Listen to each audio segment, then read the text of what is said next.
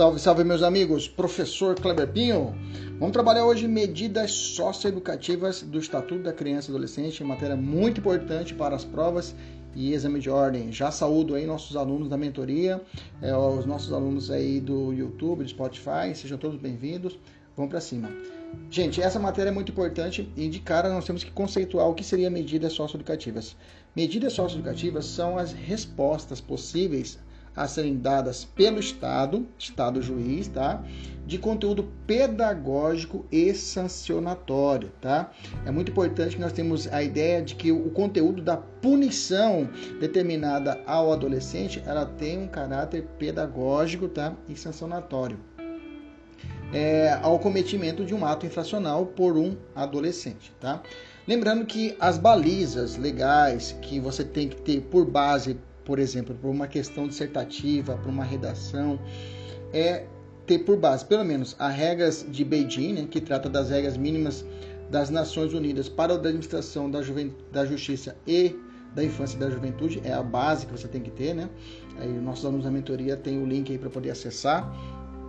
Além disso, as regras de Mandela que tratam dos presos no âmbito geral, né? âmbito do adulto, estou dizendo, né? que também se aplica, se aplica de forma subsidiariamente ao adolescente, o Estatuto da Criança e Adolescente, ou SINASE, né, a lei de SINASE, né, a lei 15.594 de 2015, que vai trazer os, os pormenores, os procedimentos para a aplicação de uma medida socioeducativa, né, que vai tratar a respeito do Sistema Nacional de Atendimento Socioeducativo. A resolução 165-2012 do CNJ, é, do, do, CNJ, né, os enunciados do, do, do Fórum Nacional da Justiça Juvenil, né, e a lei de execuções penais. Tudo isso são, são bases normativas que você tem que estudar para aprofundar na matéria chamada medida socioeducativa. Okay? Nossos alunos da, da, da mentoria têm acesso a essas normas aí fácil fácil é, quem aplica as medidas socioeducativas, quem tem a, a, o, a, a competência para poder aplicar uma medida socioeducativa.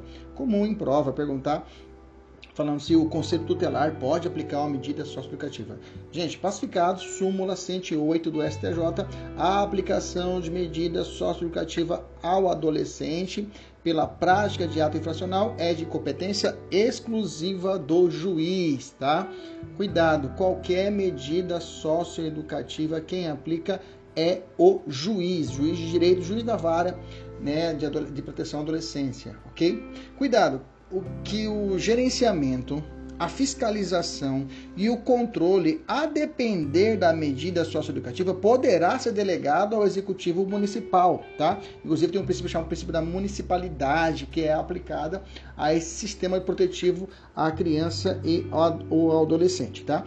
Então, só para você anotar, as medidas de advertência e reparação de danos, quem aplica é o juiz e quem fiscaliza o cumprimento é o próprio judiciário. Mas, porém, contudo, entretanto, todavia, as medidas de prestação de serviço, liberdade assistida, é, é, é, semi-liberdade e internação, quem aplica é o juiz, mas quem fiscaliza o cumprimento é o executivo municipal. Bom, eu falei de medida socioeducativa, mas quem merece receber uma medida socioeducativa?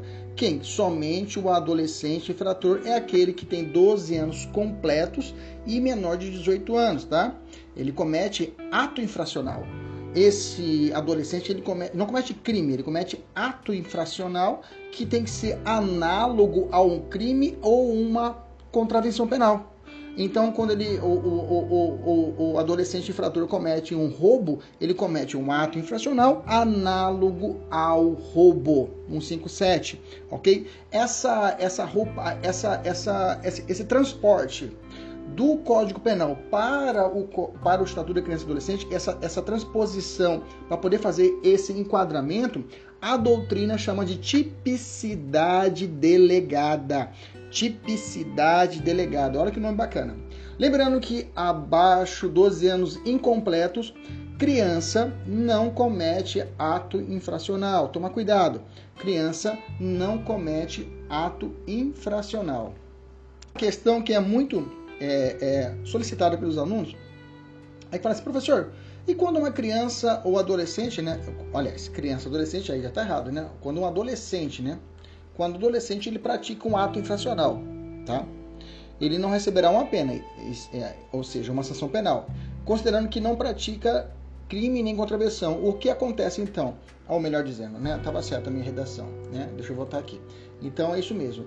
Quando uma criança, uma criança ou um adolescente, né? Ou adolescente, ele pratica um ato infracional, ele não recebe uma punição estatal, né? É que eu já tinha até explicado, né? Não recebe uma, uma, uma punição estatal. Porque o adolescente ele comete ato infracional, né? E a criança é, é ato infracional e recebe uma medida socioeducativa. Já a criança, aquela que não completou 12 anos, ela comete, ela recebe uma medida protetiva, tá? Ela não comete ato infracional, mas come, é, o, o, ato que ela cometer, ela vai receber de punição uma medida protetiva lá do artigo 111 do ECA. O adolescente, ele comete um ato infracional e está submetido a uma medida socioeducativa do artigo 112, toma cuidado. E ou medida protetiva também, tá? É possível que um adolescente receba uma medida protetiva ao invés. Essa medida protetiva que é dada à criança, um adolescente pode receber? Pode. Pode. Toma cuidado com isso, tá? Quem fala isso não sou eu, é o próprio Estatuto da Criança e Adolescente. Se você partir para o artigo 111, deixa eu descer aqui. Deixa eu descer aqui, né? Deixa eu descer aqui. É... Vamos lá. Então, a medida protetiva está contida no artigo 111. Se você estiver aí ouvindo a nossa aula, abra aí o seu, seu ECA e vê, lê junto comigo. Ó. Verificada qualquer das hipóteses previstas no artigo 98, a autoridade competente leia-se juiz e, nesse caso, pode ser um conselho tutelar. Estou falando, de, estou falando de medida protetiva, não estou falando de ato infracional poderá determinar, dentre outras, as seguintes medidas: 1. Um, encaminhamento aos pais ou responsável mediante termo de responsabilidade. 2. Orientação, apoio e acompanhamento temporários.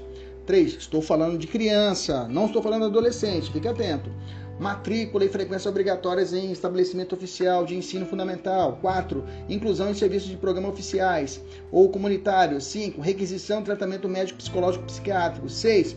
Inclusão em programa oficial ou comunitário. Aí o 7, o 8 e o 9, acolhimento institucional. Inclusão em programa de acolhimento familiar e colação colocação em família substitutiva, esses aqui são exclusivos da criança. Esses três últimos incisos, o inciso 7, o 8 e o 9, são exclusivos para a criança. Agora, do inciso 1 até o inciso 6 pode ser aplicado à criança, como também ao adolescente. Mas, professor, o 101 aí não fala nada. Pula para o 112. Aliás, é, vai para o 112. 112 fala assim, vai falar das medidas socioeducativas. Verificada a prática de ato infracional, a autoridade competente poderá aplicar ao adolescente as seguintes medidas: 1. Um, advertência. 2. Obrigação de reparar o dano. 3. Prestação de serviços à comunidade. 4. Liberdade assistida. 5. Inserção em regime de semi-liberdade. 6. Internação em estabelecimento educacional. E 7. Olha lá, olha lá, qualquer uma das previstas no artigo 101, do inciso 1 ao 6. Ok? 1 a 6. Ok? Então quer dizer que o inciso 7, acolhimento institucional.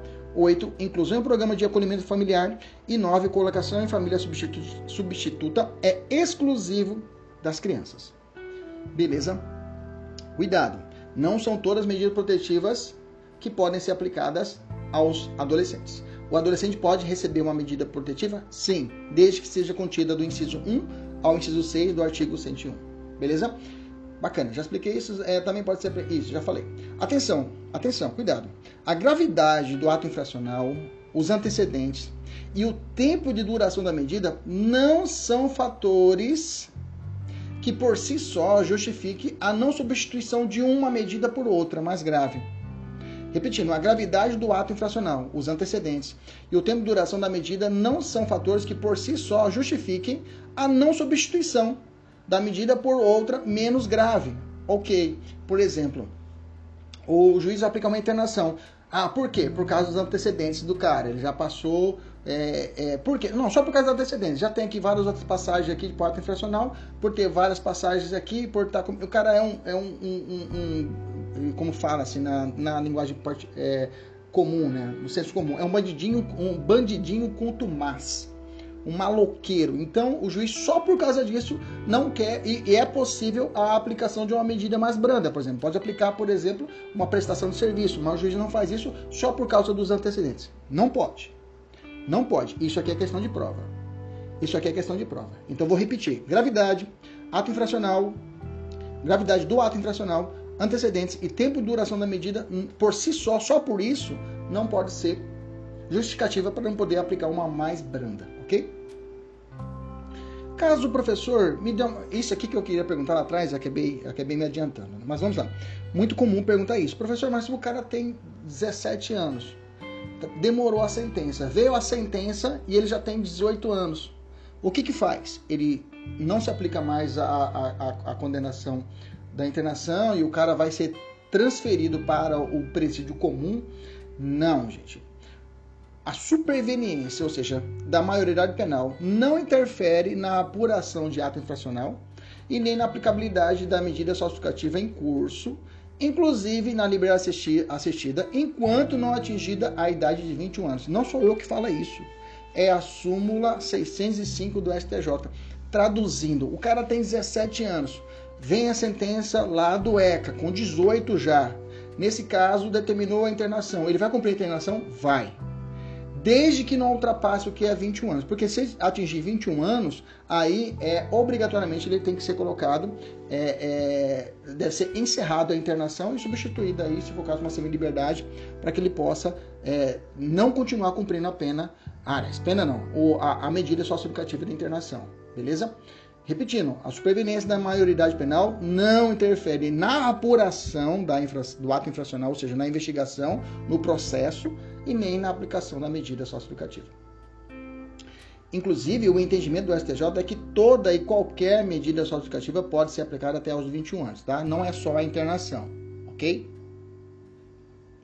O STJ, não está na súmula isso, mas o entendimento do STJ é que falou o seguinte, ó, até 21 anos eu posso aplicar qualquer medida socioeducativa.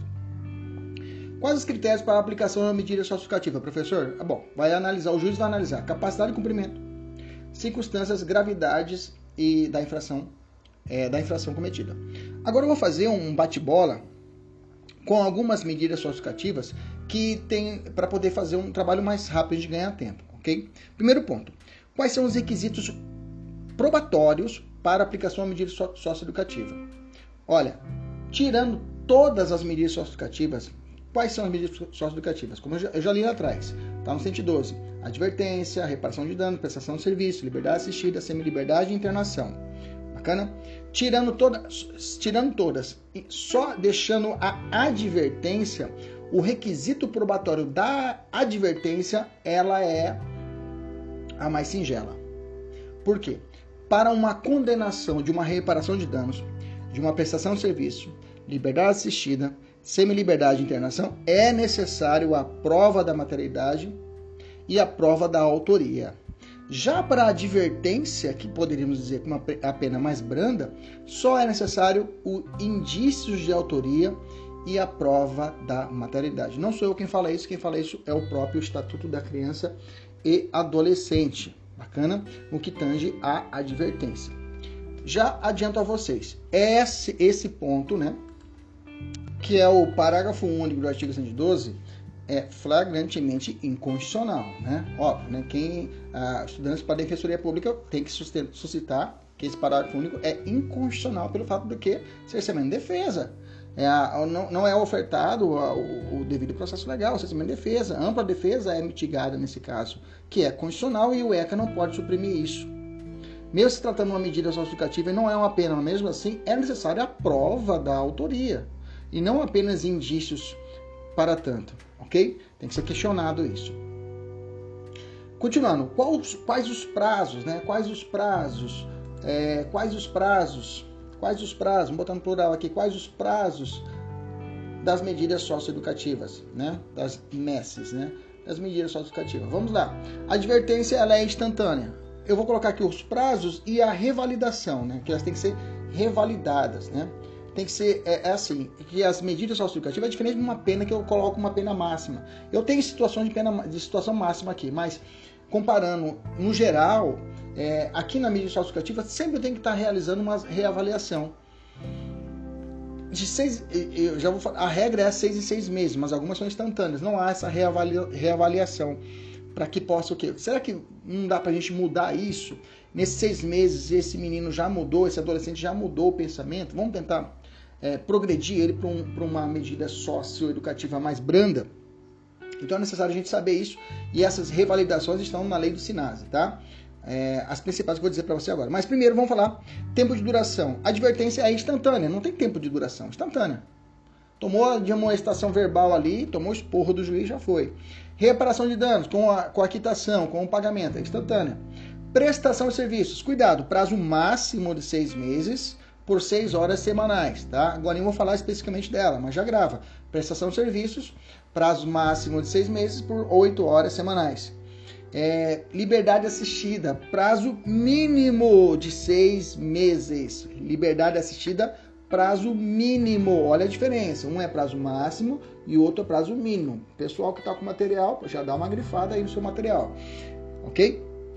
Semi-liberdade, prazo máximo de três anos. Semi-liberdade, prazo máximo. A lei não fala, mas a gente aplica o que é estabelecido para a internação. Prazos da internação, vamos ficar atento. Olha só, a internação ela não comporta prazo determinado, ok? Então é muito comum, mas é muito comum em prova o examinador colocar assim: o prazo máximo de uma medida socioeducativa de internação é três anos. Tá errado. Não há prazo máximo de determinação, prazo máximo. Ela não pode é ultrapassar a três anos. Então, o juiz, quando determina a medida socioeducativa de internação, ele não fala, você está condenado por dois anos de internação. Não tem isso. Não tem isso. Ele tem, ele porque de seis em seis meses vai ser feita essa reavaliação. Então não tem um prazo máximo, uma sentença condenatória. Mesma coisa com liberdade. Eu falei prazo máximo, eu falei, mas o prazo máximo que eu disse que não pode ultrapassar, tá? Não quer dizer que o juiz vai bater o martelo e falar, ó, se você está de semi-liberdade por seis, por seis meses. Não, não há isso, tá? A reavaliação são feitas seis, seis meses. Então quer dizer que o prazo máximo ali que o cara pode ficar às vezes é seis meses. Pode ser o cara fique internado só seis meses, porque na primeira reavaliação fala assim, não, esse cara está liberado, pode liberar ele. Entendemos isso? Às vezes isso é estranho, porque a gente está acostumado no mundo normal, do penal, digamos, no, no, no, do adulto, a condenação. O juiz determina, ó, te condena por 12 anos, 13 anos, 8 anos. O juiz estabelece a plana final. Aqui não. Não há um prazo final para internação e nem para semi-liberdade. Já aproveitando isso, o que é estabelecido é que nesse prazo não vai poder ultrapassar a 3 anos. Bacana? Beleza? A prestação de serviço tá, é a ideia do prazo máximo também, pelo fato que na, na prestação de serviço, ali sim é prazo máximo. Porque na prestação de serviço não tem reavaliação, tá? Beleza? Tranquilo? Então vamos fechar. Prestação de serviço, prazo máximo cravado, seis meses. Liberdade assistida, é assistida, prazo mínimo de seis meses. Semi-liberdade não comporta prazo determinado, mas não pode ultrapassar a três anos. Vamos botar assim no nosso material. Já retifica aí, galera. Vamos lá, retifica aí. Se já está retificado, maravilha. Vamos lá, para poder ficar bacana. Internação tem ainda a chamada internação provisória. Essa internação provisória é de 45 dias. Essa aí é máximo, tá? Tem a chamada internação sanção. Internação sanção quando a gente vai estudar isso agora. Ele deixa de cumprir alguma medida determinada, ele deixa de cumprir alguma medida anterior determinada. Ó, você vai ficar sem liberdade. O cara não cumpriu, aí vem a medida, a internação sanção. É, é uma punição por não ter obedecido antes. Essa daí não pode ser superior a três meses, tá? Não pode ser superior a três meses. Beleza? Agora vamos falar da reavaliação. Reavaliação, como eu já disse, é de seis em seis meses. Para três medidas socioeducativas que é, que é feita a reavaliação. Anota: liberdade assistida, semi-liberdade e internação. Repetindo: liberdade assistida, semi-liberdade e internação. Essas três, essas sim comportam a reavaliação no prazo máximo de seis meses, beleza? Quem fala isso? Artigo 42 da Lei 12.594, que eu já disse para vocês que é a lei do SINASE. Lei do SINASE. Beleza? Tranquilo? Vamos evoluir. Vamos lá. É, já falei, né? Me, vamos falar agora das medidas socioeducativas em espécie, mas isso aí vai ser para um outro podcast, ok? Acompanhe aí no, no podcast, você vai aprender as medidas socioeducativas em espécie no nosso, no nosso próximo podcast. Um abraço, até mais, tchau, tchau.